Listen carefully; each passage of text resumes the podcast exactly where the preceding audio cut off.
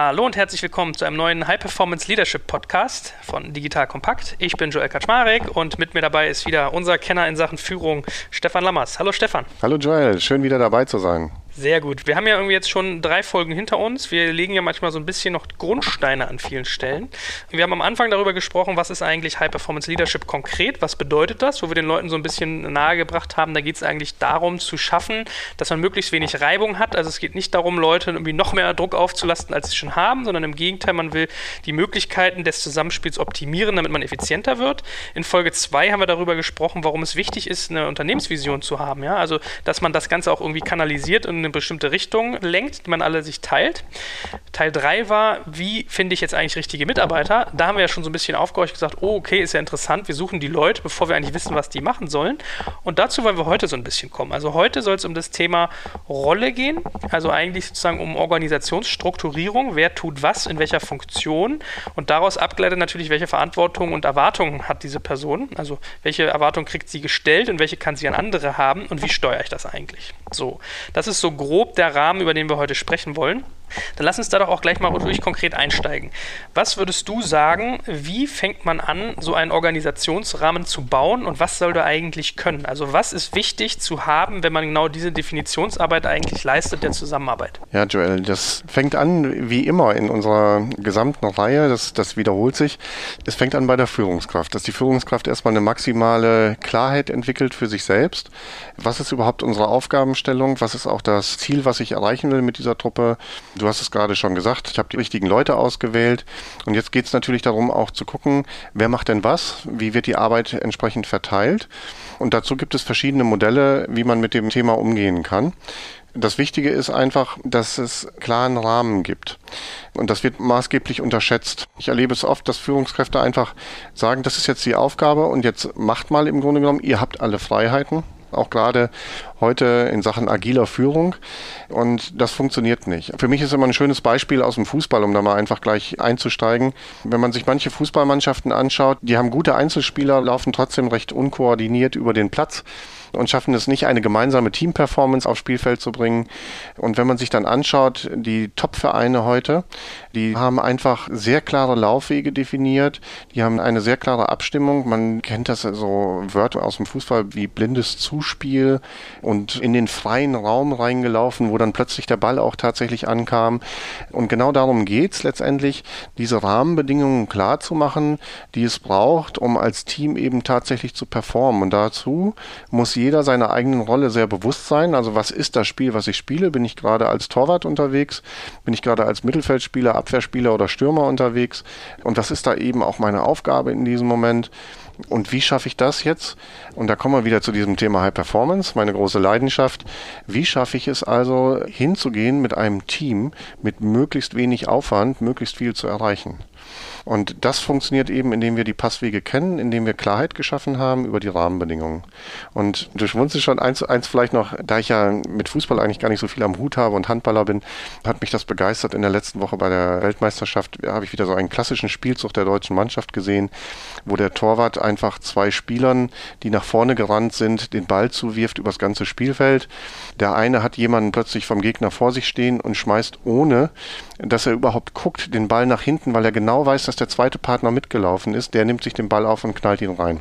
Das ist eben High Performance, das ist Passwege kennen und das ist Effizienz. Und darum geht's. Das wird jetzt gelegt, nachdem man die richtigen Leute ausgesucht hat, indem die Leute auch wissen, was sind unsere, die Erwartungen, die an mich gestellt werden, was sind meine Kompetenzen, was ist mein Rahmen, in dem ich unterwegs bin. Ja, okay, ich habe dann jetzt mal, deswegen habe ich geschmunzelt, ich habe jetzt für mich im Bild so FC Barcelona, ja, Xavi, Iniesta, Messi und Co. spielen sich die Bälle zu so Tiki-Taka, war ja immer ja, das äh, Bild, ja. was man da hatte, ja. Also wir wollen genau. sozusagen sagen organisatorisches Tiki-Taka ermöglichen.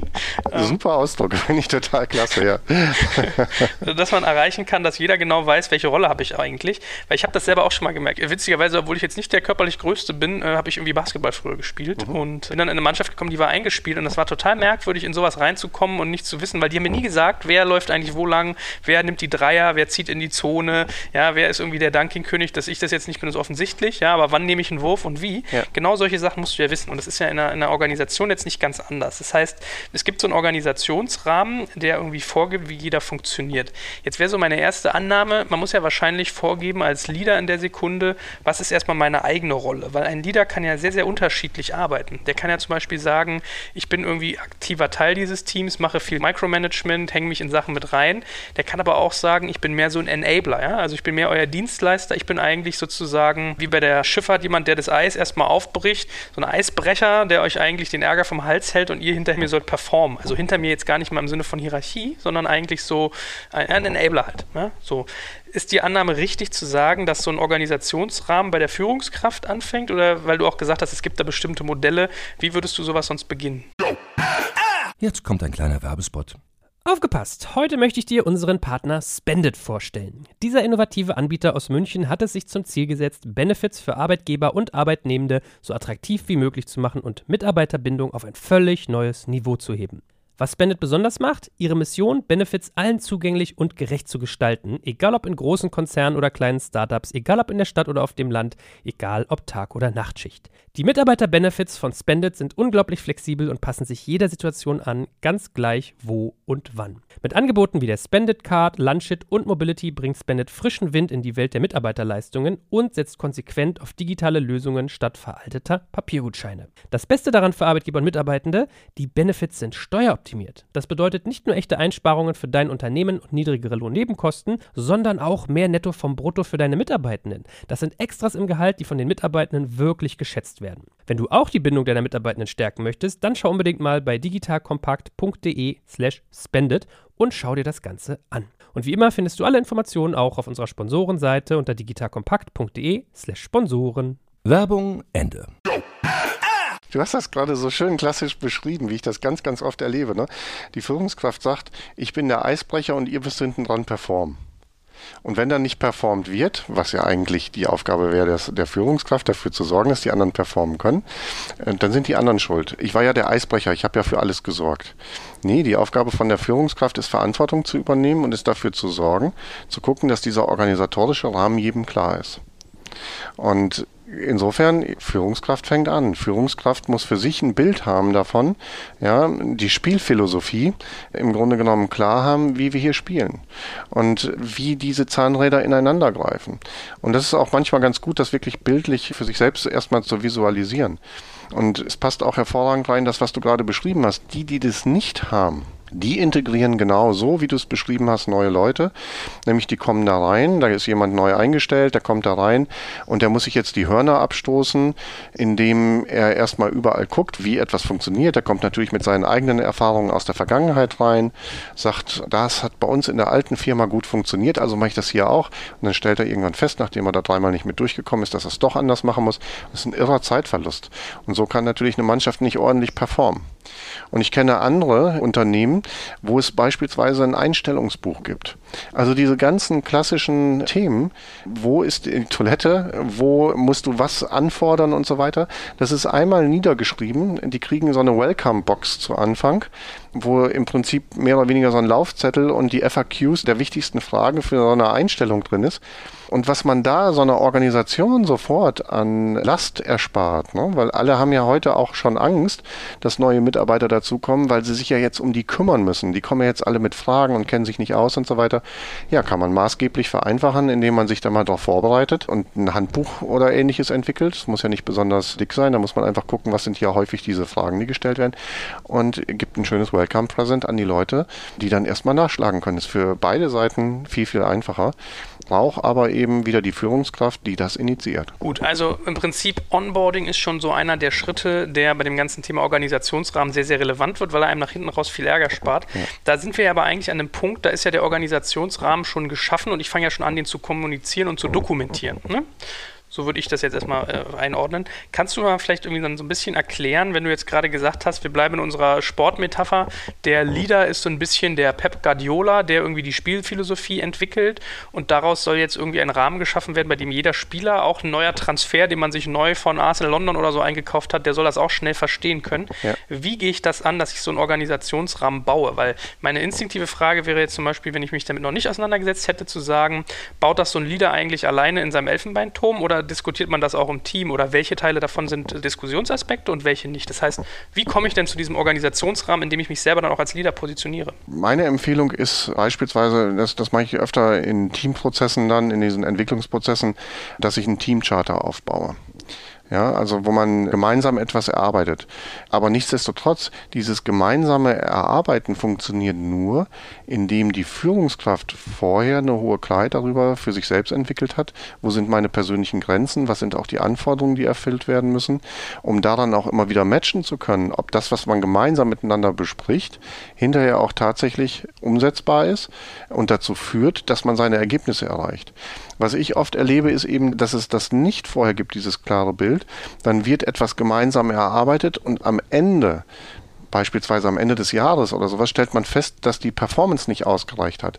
Und das hat meistens nichts mit der Leistung in diesem Team zu tun, dass die Leute nicht gut genug wären, sondern dass man sich vorher dieses Ziel nicht hundertprozentig klar gemacht hat, was wollen wir eigentlich erreichen und eben auch erkennt, was sind No-Gos, also was ist nicht ausreichend dafür, um am Ende diese Ziele auch erreichen zu können. Deswegen, ich bleibe dabei, Onboarding ist extrem wichtig, aber bei allem braucht es im Vorfeld eine große Klarheit des Chefs darüber, was ist eben seine Spielphilosophie und was will er erreichen? Will er eben gegen den Abstieg kämpfen? Ist er mit dem Mittelfeld zufrieden? Will er Europe League oder will er Champions League spielen? Ja, und das braucht unterschiedliche Spieler es braucht unterschiedliche Systeme, weil in diesen unterschiedlichen Klassen auch unterschiedlich dann eben miteinander gespielt wird. Und darüber muss ich aber für mich selbst Klarheit haben. Ich meine, das ist ja auch irgendwie ein typischer Aspekt von gerade dem, was man so in Startups jetzt zum Beispiel sieht. Ja, Digital Leadership basiert ja darauf, dass ich sage, man definiert eine gemeinsame Vision, aus der sich dann Ziele und Werte ableiten lassen. Ja. Die geben mir eigentlich einen Handlungsrahmen, der mich dazu befähigt, autarke Entscheidungen zu treffen und dadurch Agilität und Geschwindigkeit reinzukriegen. Weil ich kann schneller entscheiden, weil ich selbstständig äh, sozusagen arbeiten kann, ohne immer diese Rückversicherung. Also es ist eigentlich ein Micromanagement-Reduktionsprozess, könntest du auch sagen. Trotzdem, ich will hier gar nicht absprechen, das finde ich ja total valide zu sagen, das ist eine Leadership-Aufgabe, solchen, so einen Spielrahmen festzusetzen.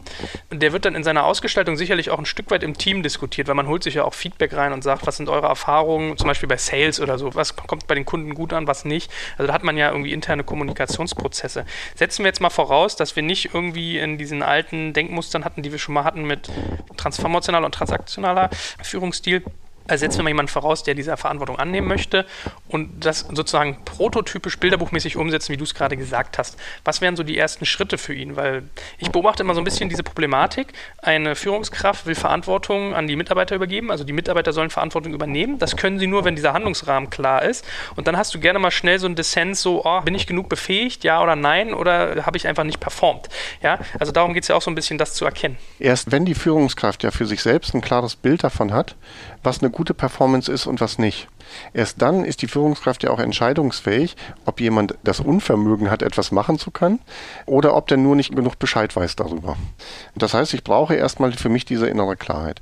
Und dann kommen wir auf die andere Seite des Mitarbeiters und da sehe ich wirklich ein großes Dilemma bei den Startups und bei den Unternehmen, die jetzt über agiles Arbeiten sprechen.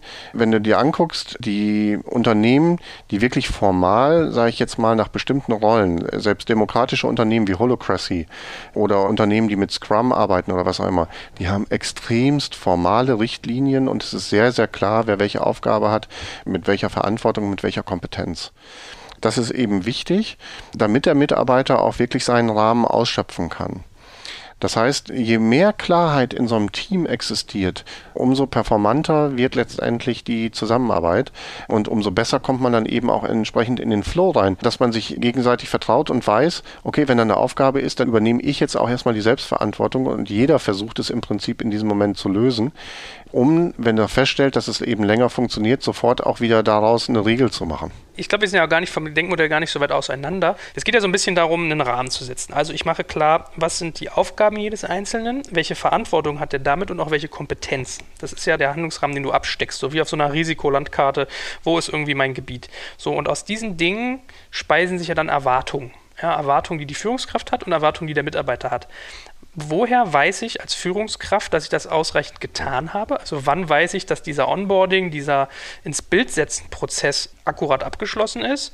Und wie sollte ich das dokumentieren? Also du hast ja jetzt schon zwei Sachen gesagt, Onboarding Guide, so, so, so ein Welcome Book, aber vielleicht hast du auch noch irgendwie ein spannendes Modell, wo man dann immer auch irgendwie was hat, wo man sich darauf berufen kann.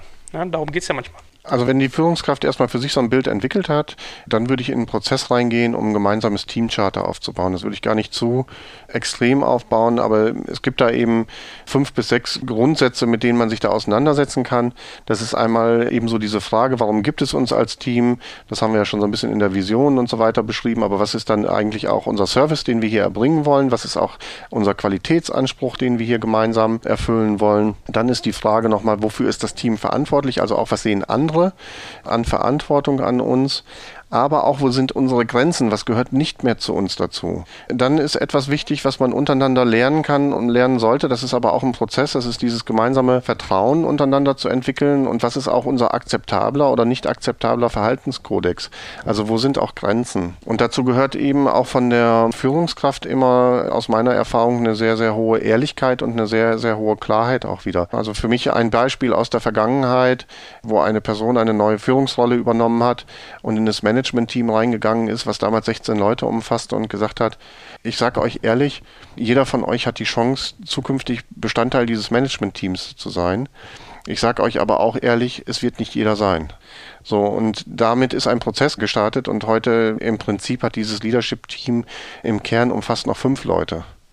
Ja, weil sich das Team im Laufe der Jahre, in sechs Jahren immer weiter professionalisiert hat weil die Aufgaben immer klarer geworden sind, was gehört überhaupt zum Management-Team dazu und was nicht, was gehört auf andere Ebenen? Und dadurch konnte das Management-Team sich eigentlich auf die Kernfunktionen wieder viel, viel mehr konzentrieren. Und die Mitarbeiter hatten auch eine höhere Klarheit, was eigentlich deren Aufgabe ist. Und dadurch sind sie viel performanter dann geworden. Also das sind so Regeln, die einfach da sind. Und Verhaltenskodex heißt eben auch, wenn es bestimmte Abmachungen gibt, dass die auch eben eingehalten werden. Und wenn sie nicht eingehalten werden, dass sie dann entweder auch thematisiert werden oder eben auch zu Konsequenzen führen. Und im Übrigen vielleicht auch eine ganz kurze Anmerkung noch dazu, das ist immer so ein Thema, gerade in Deutschland, da wird ja immer gesagt, Unangenehmes und so weiter, sollte man immer unter vier Augen besprechen. Ehrlich gesagt, da halte ich nicht so viel von. Ich finde immer, wenn man ein gutes Team ist, dann muss man das auch aushalten können, dass man über diese Dinge im Team spricht. Und wenn jetzt einer beispielsweise diesen Verhaltenskodex gebrochen hat an irgendeiner Stelle. Und das wird jetzt im Team besprochen. Also die Führungskraft spricht mit demjenigen und die anderen Teammitglieder sind dabei. Dann lernen ja auch gleichzeitig alle anderen Teammitgliedern, aha, okay, da ist also diese Grenze. Ja, und dann muss der, die Führungskraft nicht mit zehn Leuten hinterher diese Einzelgespräche führen, sondern sie führt sie einmal. Das braucht aber Vertrauen eben, das man vorher aufgebaut hat und diese Leistungsbereitschaft auch von den einzelnen Mitarbeitern in so einem Team. Kannst du mal irgendwie einen Tipp geben, wie man sich so einen Verhaltenskodex zusammenbauen kann? Also was gibt es da für Tools? Weil vielleicht hat nicht jeder jetzt die Muße oder auch das Kapital, sich irgendwie kompetente Berater zu leisten, wie zum Beispiel dich. Das ist schade. Ja, sollten sie, ne? sollten sie auf jeden Fall, ja.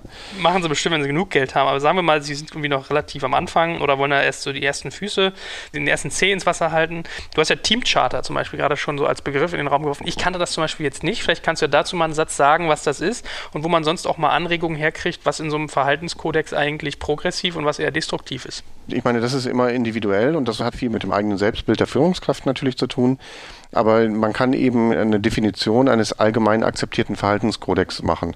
Man kann also wirklich hingehen und macht mal ein Meeting dazu, zu diesem Thema, was ist denn bei uns ein positives Verhalten in bestimmten Situationen und was wäre eher ein negatives Verhalten. Ne, da kann man ja drüber reden. Also man kann situative Beispiele nennen und kann dann den jetzt beispielsweise diskutieren und kann dann hinterher festhalten, was ist für uns akzeptabel und was ist für uns auf jeden Fall nicht akzeptabel, um dann diese Grenzen klarer zu machen. Das ist im Übrigen auch viel einfacher im Vorfeld zu machen. Das ist so ähnlich wie mit einem Ehevertrag oder sowas. Den macht man auch am besten vor der Ehe und nicht, wenn es die Probleme gibt, dann funktioniert das nämlich meistens nicht mehr. Zu diesen Grundregeln gehört auch, auf welche Art und Weise werden wir denn Entscheidungen treffen? Treffen wir dann eine gemeinsame Entscheidung als Team? Oder wo ist denn mein Vetorecht als Führungskraft? Oder treffe ich diese Entscheidung als Führungskraft? Also das sind auch wichtige Dinge, die man besprechen kann und besprechen sollte. Hast du da Empfehlungen eigentlich, wie man da vorgehen sollte? Weil das sind ja so Fragen. Entscheidet jetzt Pep Guardiola, ob man irgendwie mit hängender Spitze spielt oder macht das irgendwie der Spielerrat, jetzt mal überspitzt formuliert. Ja, das ist ja genau so eine Frage. Entscheidet das die Führungskraft? Hat die irgendwie so eine Wildcard oder irgendwie ist es eine Teamentscheidung? Was ist da so deine Herangehensweise, die sich empfiehlt? Meine Herangehensweise ist, das wirklich im Vorfeld möglichst abzusprechen und sich daran zu halten oder aber diese Regel wirklich zu ändern. Ansonsten, wenn man feststellt, dass die Regel nicht funktioniert.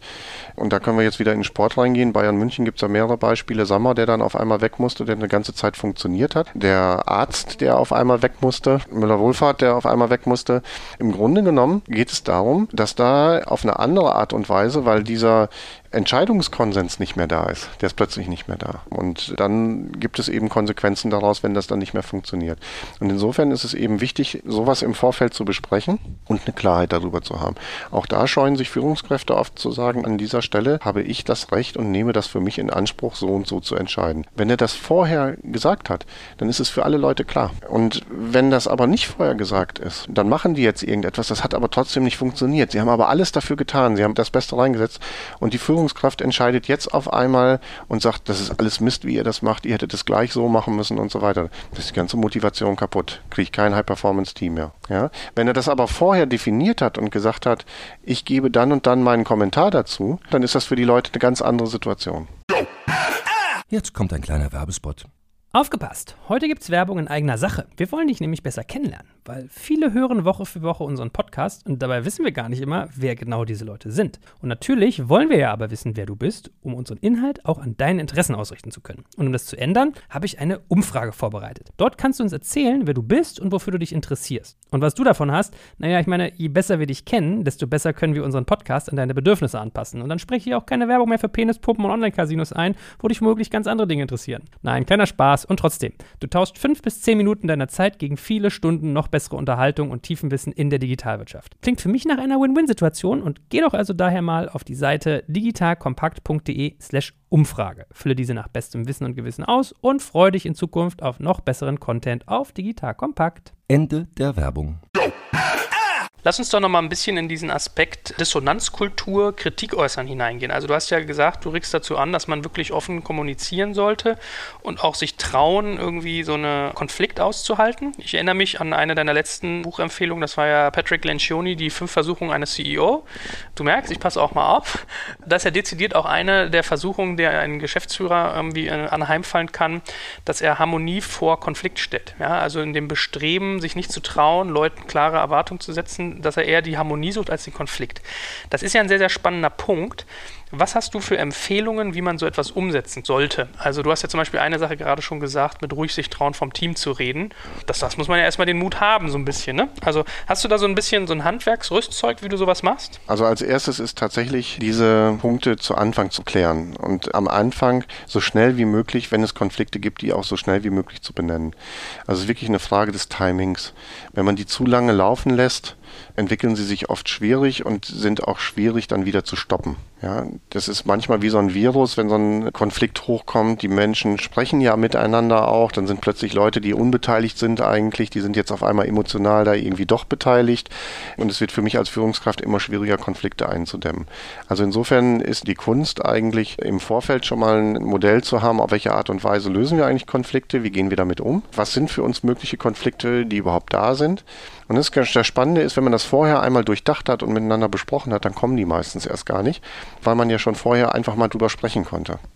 Konflikte entstehen extrem stark dadurch, dass nicht ausgesprochene Fantasien sich ihren eigenen Bann brechen, dass man eine Fantasie hat, wie der andere über die Situation jetzt denkt und dann kocht man das immer schlimmer auf. Gibt es im Übrigen eine sehr schöne Geschichte dazu von dem Paul Watzlawick, dem Kommunikationspsychologen, die Geschichte mit dem Hammer ich sage sie jetzt mal sehr verkürzt, also morgens geht jemand aus dem Haus, geht bei dem Nachbarn vorbei, grüßt ihn und er grüßt ihn nicht zurück. Und dann kauft er sich ein Bild, kommt nach Hause und will dieses Bild aufhängen, hat auch einen Nagel, aber er hat keinen Hammer. Ja, und dann fängt er an, darüber nachzudenken, wer hätte denn einen Hammer? Und dann denkt er an den Nachbarn und dann denkt er weiter, ach, der hat mich heute Morgen nicht gegrüßt. Und dann geht es weiter und eskaliert, ach, der grüßt mich nie. Und dann irgendwann sagt er, wieso leiht er mir überhaupt nicht den Hammer, das könnte er doch einfach tun und die ganze Eskalation zum Schluss ist ja, dass er dann beim Nachbarn an die Tür klopft, der von nichts eine Ahnung hat und ihn dann anschreit, behalt deinen Scheißhammer. ja, ähm, und, und, das ist eben so oft wie Konflikte ablaufen, dass das gar nicht um eine tatsächliche Wahrheit geht, was da gerade passiert ist, sondern dass das im Kopf abläuft. Und insofern ist es gut, im Vorfeld Mechanismen etabliert zu haben, wie man damit zukünftig umgehen wird. Ne? Also gehen wir jetzt bilateral ins Gespräch, machen wir das hier in der Gruppe. Meine Empfehlung, legen wir die Sachen hier immer offen auf den Tisch, auch wenn sie schwierig sind. Das sind so Vorgehensweisen, die ich an dieser Stelle empfehle. Und je mehr man voneinander weiß, je mehr man sich kennt, auch das ist für mich eine große Erfahrung, umso leichter kann man damit umgehen. Und oft werden Konflikte ja auch mit dem Thema Scheitern verbunden. Ja, dass ich irgendetwas nicht hingekriegt habe oder ich nicht gehört worden bin oder was auch immer. Und eins der großen Themen innerhalb des Bereichs agiles Führen ist ja auch dieses Thema schnelles Scheitern. Auch das braucht Vertrauen wiederum in der Gruppe. Und ja, eine Maßgabe von mir ist, ne, wenn du sagst, wie gehst du damit um? Ich habe jetzt beispielsweise mit einem Executive Team im Prinzip eine Fuck-Up-Night in einen Fuck-Up-Morgen gewandelt. Und jeder hat seine eigene Geschichte erzählt über seine größte Niederlage und größte Schwierigkeit, die er im Leben gehabt hat. Hat dann anschließend sich Gedanken darüber gemacht auch, was heißt das eigentlich für mich? Was ist die größte Erkenntnis für mich, aber auch für uns als gemeinsames Team? Was können wir daraus lernen aus meiner Niederlage? Und ich muss sagen, was da für eine Energie freigesetzt worden ist und wie sich dieses Team auch dadurch verändert, dass die jetzt keine Angst mehr davor, davor haben müssen, dass es mal einen Konflikt gibt oder dass irgendwas nicht funktioniert hat, weil alle wissen, bei jedem anderen ist das ja auch schon mal so gewesen, dass da was nicht funktioniert hat. Ne? Das heißt also, Teamentwicklung und dieses Vertrauen aufzubauen, ist eben was sehr, sehr Persönliches und braucht eben auch gemeinsame Erlebnisse. Vielleicht nochmal ein Satz zu diesem ganzen Thema mit dem Hammer gerade. Ja, da geht es ja eigentlich um Verselbstständigung von Wahrnehmung, Emotion, dass so ein Konflikt eigentlich entsteht, weil man wahrscheinlich nicht genug kommuniziert, weil es irgendwie schwierig ist. Also, wie du gesagt, eigentlich so dezentral baut sich sowas vielleicht auch auf. So, was würdest du denn einer Führungskraft empfehlen, wie man damit umgeht? Weil ich habe zum Beispiel die Beobachtung gemacht, wenn ich selbst in Führungsrollen war, habe sowas mitgekriegt, dass bei Einzelnen Unzufriedenheit herrscht. Man kommuniziert mit denen, hört sich das dann an, man hat ja fast was Therapeutenhaftes manchmal, dass man dann sagt, so erzähl mir mal deinen Blick, was sind gerade so die Probleme, was weiß ich.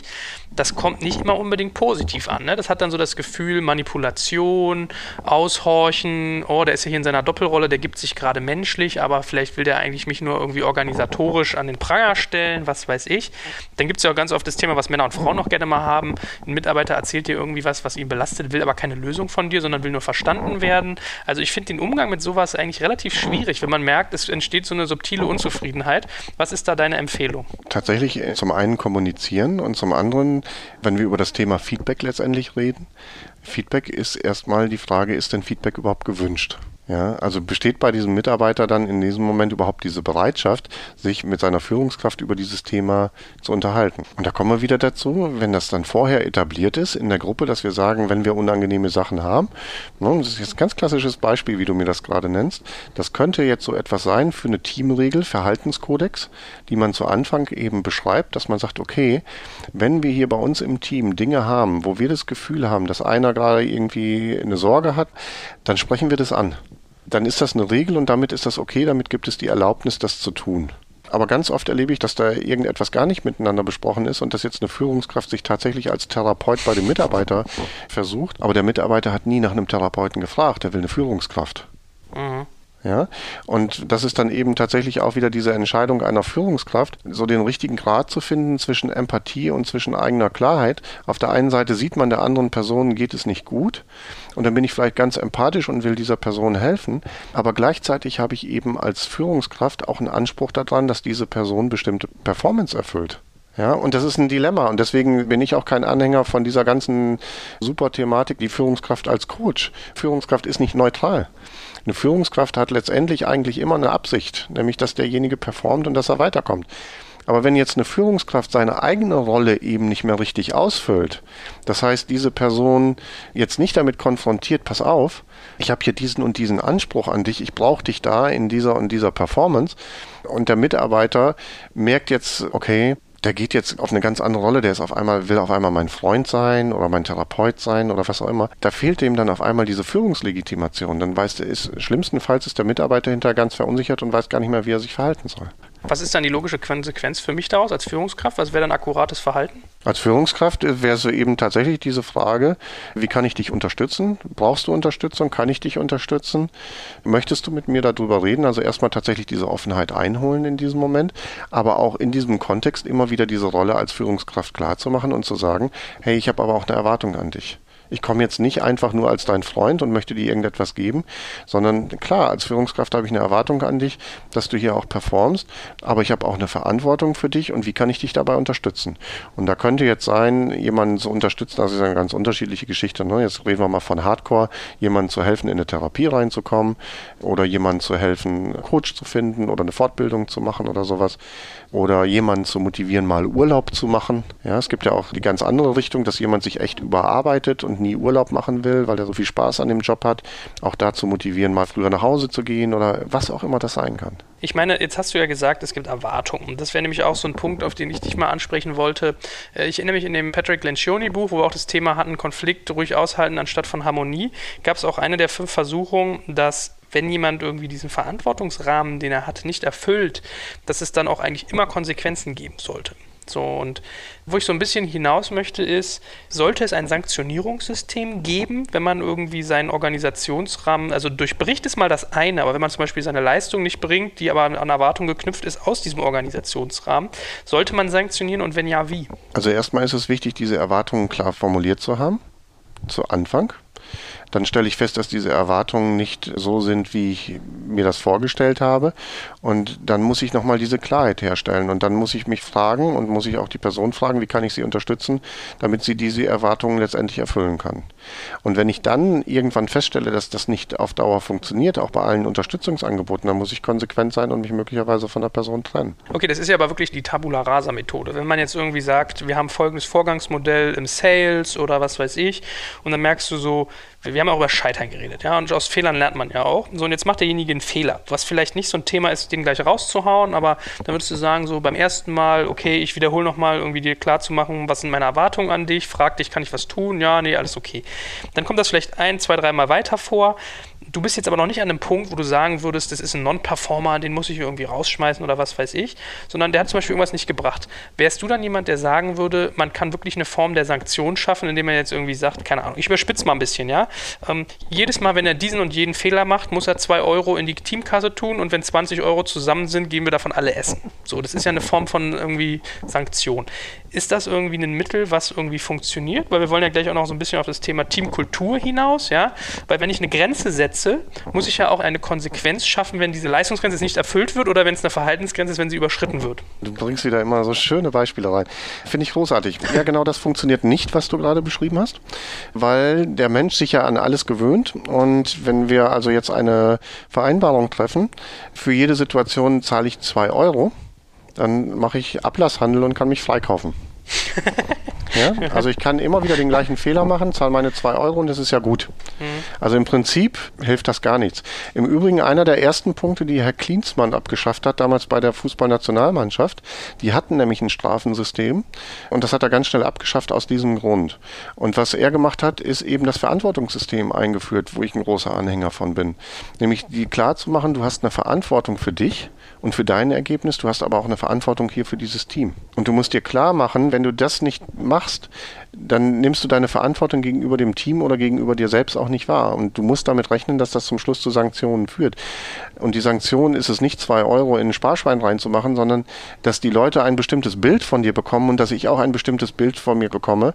Das wird mich irgendwann unter Handlungsdruck setzen weil wenn ich das oft genug feststelle, dass du das nicht hinkriegst, dann scheinst du nicht der Richtige auf dieser Position zu sein und dann muss ich mich für eine andere Person entscheiden. Dann kann ich dir vielleicht noch helfen, woanders eine dir gerecht werdende Position zu finden, aber schlimmstenfalls habe ich da keine und dann muss ich mich auch von dir trennen. Also deswegen bleibe ich bei diesem ganz harten Feld, weil zum Schluss, wenn jemand in einem Team nicht performt und nicht funktioniert, dann kann es die einzige Sanktion nur sein, dass er nicht mehr zu diesem Team dazugehörig ist. Okay, aber gibt es bis dahin eine Eskalationsstufe? Stufe für dich oder eine Eskalationsleiter? Das Gespräch und der Person zu sagen, dass es der Verantwortung da in diesem Moment nicht gerecht wird, dass es seine eigene Verantwortung ist, die er da gerade trägt. Also er trägt ja, also die Person, die jetzt das nicht hinkriegt, trägt ja die Verantwortung dafür, dass er da gerade nicht performt. Das ist ja nicht die Führungskraft. Ja, das wird oft falsch gesehen. Das ist ja die Person, die da gerade was nicht hinkriegt. Die hat die Verantwortung dafür, das hinzukriegen. Und jetzt kann ich als die Person, die das nicht hinkriegt, wenn ich jetzt der Mitarbeiter bin, kann ich mir Gedanken darüber machen,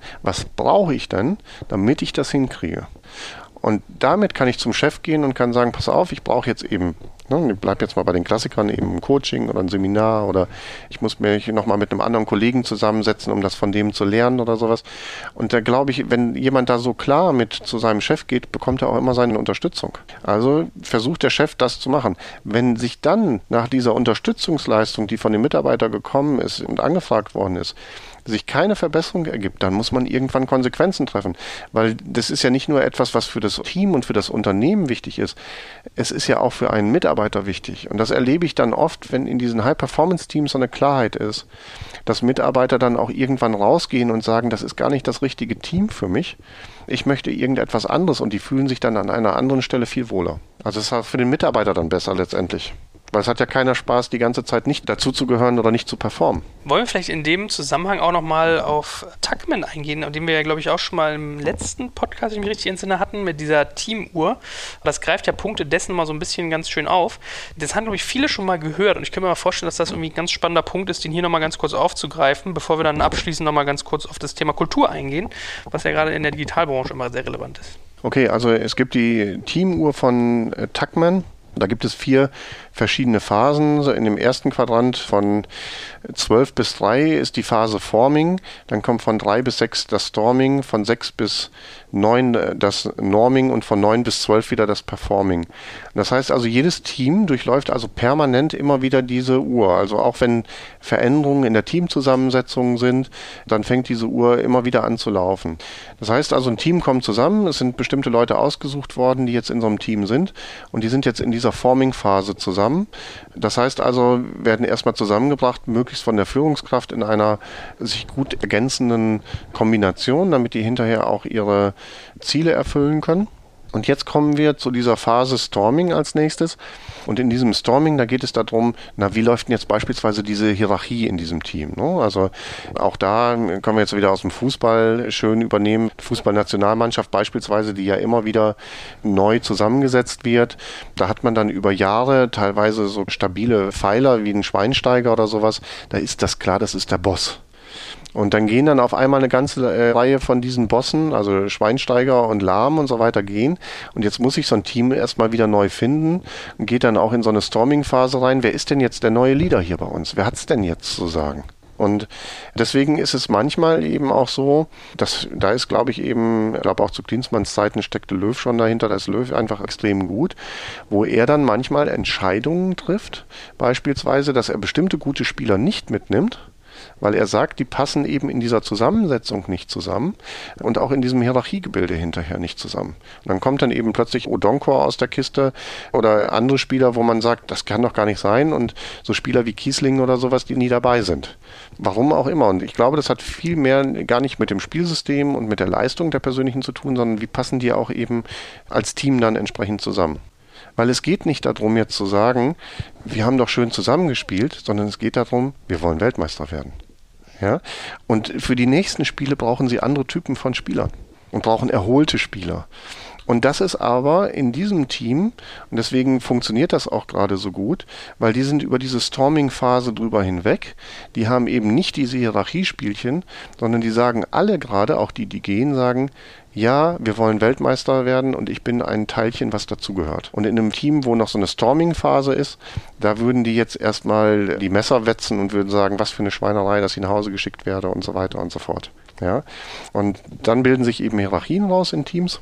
Und dann kommen wir in diese Phase, wo wir ja heute auch sehr stark drüber sprechen, eben wie schaffen wir es dann, so unser Teamcharter aufzubauen, was ist Verhaltenskodex und ähnliches. Das ist die Norming-Phase.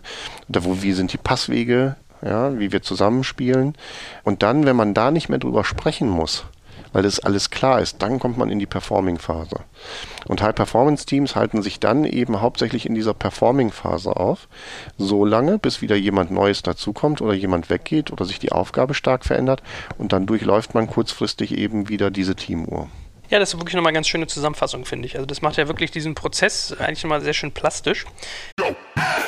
Werbung Aufgepasst! Wenn du ein B2B-Unternehmen bist, möchtest du jetzt deine Sales Pipeline mit neuen B2B-Leads füllen und dafür empfehlen wir dir unseren Partner SalesViewer. SalesViewer lässt sich total einfach erklären. SalesViewer entschlüsselt nämlich Unternehmen, die deine Webseite besuchen und zeigt diese in Klarnamen an. Du und dein Team sehen also ganz genau, wer eure Webseite besucht und wofür sich diese potenziellen KundInnen interessieren. Und dann gibst du einfach Vollgas, denn du kannst diese Unternehmen dann ja zielgenau ansprechen und einfach zu neuen KundInnen machen. Im Marketing und Vertrieb ist das also eine Wahnsinnsunterstützung für die B2B-Lead-Generierung. Deshalb nutzen schon viele Marktführer wie Stepstone, Avato Systems, Spot5, Talon One oder die Vodafone-Tochter Grand Centric Sales Viewer und generieren damit täglich neue B2B-Leads. Und wenn das für dich interessant ist, dann teste Sales Viewer doch einfach mal kostenlos. Alles, was du dafür wissen möchtest, findest du unter folgender Weiterleitung digitalkompakt.de slash salesviewer. Und wie immer verlinke ich dir das auch auf unserer Sponsorenseite unter digitalkompakt.de slash Sponsoren. Das war's mit dem Werbespot.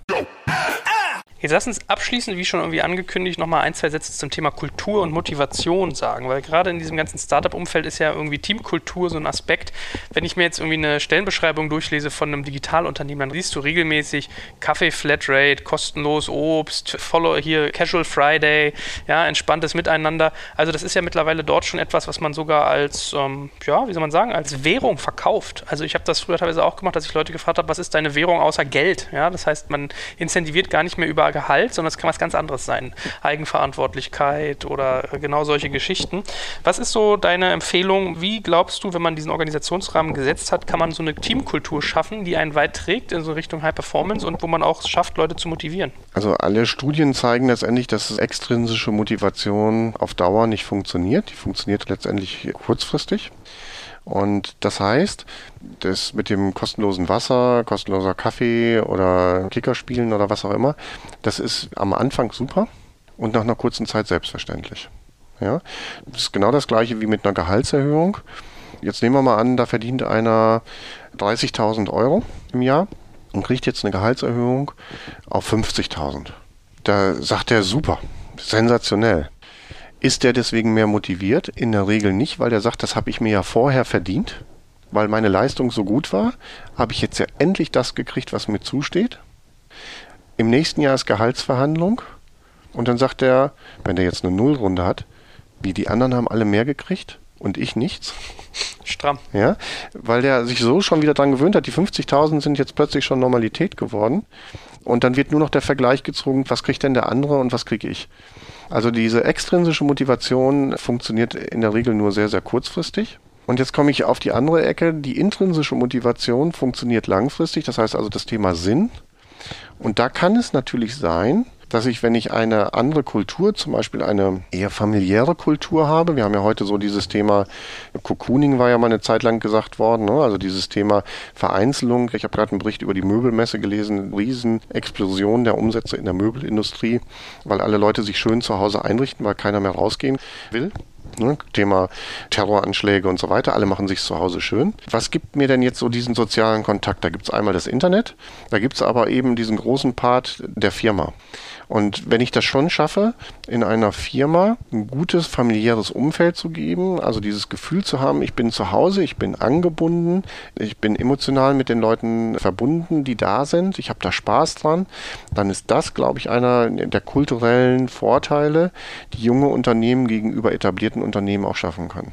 Ja, und ich glaube, dass das auch eine der Herausforderungen ist für die etablierten Unternehmen, dass die gucken müssen, wie schaffe ich eben eine stärkere emotionale Bindung auch der Mitarbeiter, wie schaffe ich das wieder, meine Identifikation zu stärken. Und in manchen Industrien erlebe ich es, wenn wir jetzt mal in die Bankenwelt jetzt reingehen, wenn man sich vor jetzt würde ich schon fast sagen, vor etlichen Jahren mit einem Deutschbanker unterhalten hat, dann hat er gesagt, ich arbeite bei der Deutschen Bank. Stolz geschwellte Brust.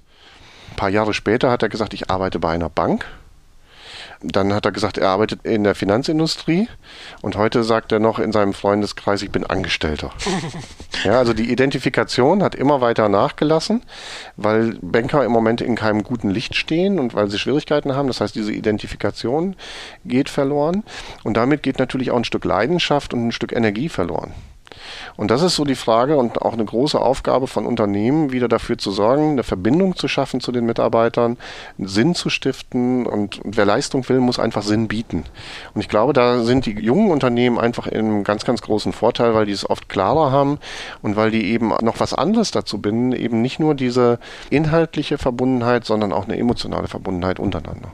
Ja, ich meine, das passt ja ganz gut. Ein Unternehmer meinte mal zu mir, den kennst du witzigerweise auch sogar, der sagte mal, ja, Dankbarkeit ist ein bisschen wie so ein Akku. Ich muss das irgendwie immer wieder aufladen, indem ich wieder was neu reingebe, das lässt sozusagen nach. Das passt ja so ein bisschen zu dem, was du sagst. Also manche der Faktoren sind dann irgendwann Hygienefaktoren, die müssen irgendwie stimmen, aber es ist eigentlich nicht das, was die Leute motiviert, so ihre Höchstleistungen hervorzubringen. Ne? Von daher würdest du trotzdem sagen, dass Gehalt irgendwie was ist oder sozusagen, man kann ja sagen, alles, was mit diesen Belohnungen in Anführungsstrichen zu tun hat, ist so eine Form der Wertschätzung. Also ist irgendwie Wertschätzung in so einer Form abzubilden, trotzdem etwas, was auch so ein High-Performance-Team irgendwie braucht? Klar, aber auch eine High-Performance-Team Wertschätzung. Das ist aber für mich nicht Gehalt. Also ich glaube, dass jeder Mensch, und da rede ich nicht nur von High-Performance-Teams, jeder Mensch braucht ein angemessenes Gehalt, wo er gut von leben kann. Und das, was angemessen ist, ist unterschiedlich in den jeweiligen Gruppen, wo man unterwegs ist. Ne? Das heißt also, wenn ich jetzt als Angestellter in bestimmten Branchen weniger verdiene als in anderen Branchen, dann muss ich zumindest, muss mein Gehalt vergleichbar sein mit den anderen Kollegen innerhalb meiner Branche. Oder wir haben ja auch große Unterschiede in Deutschland, in welchen Regionen man gerade unterwegs ist. Da gab es auch gerade wieder so Studien zu. Ne? In bestimmten Städten wie Düsseldorf oder München oder sowas verdient man einfach mehr für den gleichen Job als in anderen Gegenden. Aber ich muss eben in dieser Peer Group, in der ich unterwegs bin, da muss ich angemessen auf dem gleichen Niveau das gleiche verdienen. Viele Manager sanktionieren ja auf diesem Wege, dass die sagen, wenn ich jetzt unseren Organisationsrahmen angucke, du erfüllst noch nicht so irgendwie die Erwartungen, die ich habe, deswegen kriegt dein Kollege XY jetzt mehr, obwohl der streng genommen die gleiche Rollenbeschreibung hat wie du. Ist es in deiner logischen Konsequenz dann ein Fehler? Also in meiner logischen Konsequenz würde ich immer Festgehalt geben und nicht mit Bonus und Ähnlichem arbeiten. Weil auch dadurch so der Verantwortungsfokus einfach verschwindet. Ne? Also in manchen Unternehmen habe ich das erlebt, wenn da 25, 30 Prozent bonifiziert sind und dahinter ganz ganz oft ja, damit das dann auch noch hinterher messbar ist und so weiter, dann bestimmte Ziele vereinbart sind, dann kümmern die sich gar nicht mehr um den eigentlichen Job, der ist ja unwichtig, obwohl der mit 75 Prozent bezahlt wird, sondern der ganze Fokus liegt darauf, diese 25 oder 30 Prozent zu erreichen. Und dann werden diese drei oder vier Aufgaben super gemacht, da wird alles reingesteckt, aber alles andere kümmern sich dann die anderen drum, aber ich nicht mehr selber. Und insofern glaube ich einfach, ist das, verschiebt das die Realität und die Ehrlichkeit, worum es hier eigentlich geht, sondern ich bin ein Freund davon, Menschen immer ein angemessenes Gehalt zu zahlen. Dafür muss er eine angemessene Leistung zu bringen und das muss zueinander passen. Und dann ist das gut. Und trotzdem, wie honorierst du dann Extraleistung? Also wenn du dann irgendwie schaffst, dass jemand wirklich sogar noch outperformt, dass man merkt, so wow, der ist einfach drei Level besser und du willst ihn auch irgendwie halten, weil wenn wir wieder beim Fußball sind, ein Messi kriegt irgendwie Schweinevieh Gehalt, ne? Der kriegt jetzt mehr als irgendwie, weiß ich nicht, der Torwart von denen oder die Abwehrspieler, die teilweise nicht mal so in der breiten Masse bekannt sind. Ne? Das heißt, die sind da extrem ungleich bezahlt, weil der halt irgendwie Top-Leistung bringt und man den irgendwie halten will. Nee, da sind wir jetzt wieder bei dem, was ich vorhin gesagt habe. Du musst immer gucken, was ist deine Peer Group, mit der du dich vergleichst. Ja, und Messi vergleicht sich nicht mit dem Abwehrspieler oder mit dem Torwart, sondern der vergleicht sich mit einem Ronaldo. Suarez oder Neymar meinetwegen, ja. Ja, so. genau. Und da sind die in der Peer Group wieder alle eng beieinander. Mhm. Ja, das sind Spitzenleister, die kämpfen alle regelmäßig um den Weltfußballer des Jahres. Die verkaufen eine Wahnsinnsanzahl an Trikots. Und äh, das heißt, die stiften einen Wert, der zurückgezahlt wird letztendlich an die. Und deswegen ist die Peer Group für so einen Messi eben nicht der Torwart oder der Abwehrspieler oder wer auch immer. Und wenn die Peer Group ist, ne, ich meine, das kenne ich auch noch früher aus meiner Handball-Bundesliga-Zeit, ne, da gibt es eben die Halbrechten und die Halblinken die haben eben, was auch immer, ne, Handball wird nicht so gut bezahlt wie Fußball, die haben dann ihre sechs oder sieben oder 8.000 Euro netto gehabt, ja, und ein Außenspieler, der hat dann teilweise 450 Euro, 750 Euro oder was auch immer gehabt. Ja, Tough. mal 1500. Aber es gibt eben wenige wirklich gute Halblinke oder Halbrechte. Und insofern hast du auch in so einem Team eine große Spreizung. Das ist aber auch jedem in so einem Team dann in diesem Moment bewusst. Ja, und wenn ich unterschiedliche Aufgaben da drin habe in einem Team, kann ich sie auch unterschiedlich bezahlen. Ich muss nicht jedes Teammitglied gleich bezahlen. Wenn ich eine unterschiedliche Verantwortung trage oder einen unterschiedlichen Beitrag leiste, dann kann ich auch die unterschiedlich bezahlen, solange sie in ihrer Peer Group vergleichbar sind und solange ich da transparent drüber bin.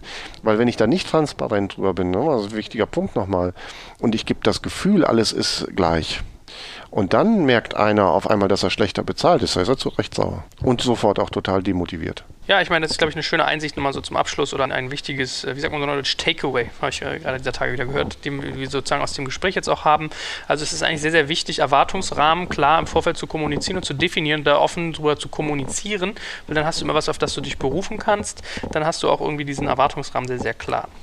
Hervorragend. Das war doch irgendwie ein, ein sehr spannender Podcast wieder, für den ich dir schon mal ganz herzlich danke. Beim nächsten Mal reden wir so ein bisschen über das Thema Regeln und Prozesse. Ja, da können wir natürlich auch mal genau in solche Sachen reingehen, wie Zielsetzung, weil wir das gerade schon mal so ein bisschen hatten, also was wie Smart Goals, reißen wir dann sicherlich mal an. Genau, das wird sehr, sehr spannend, da freue ich mich schon drauf und äh, dir vielen Dank. Dankeschön.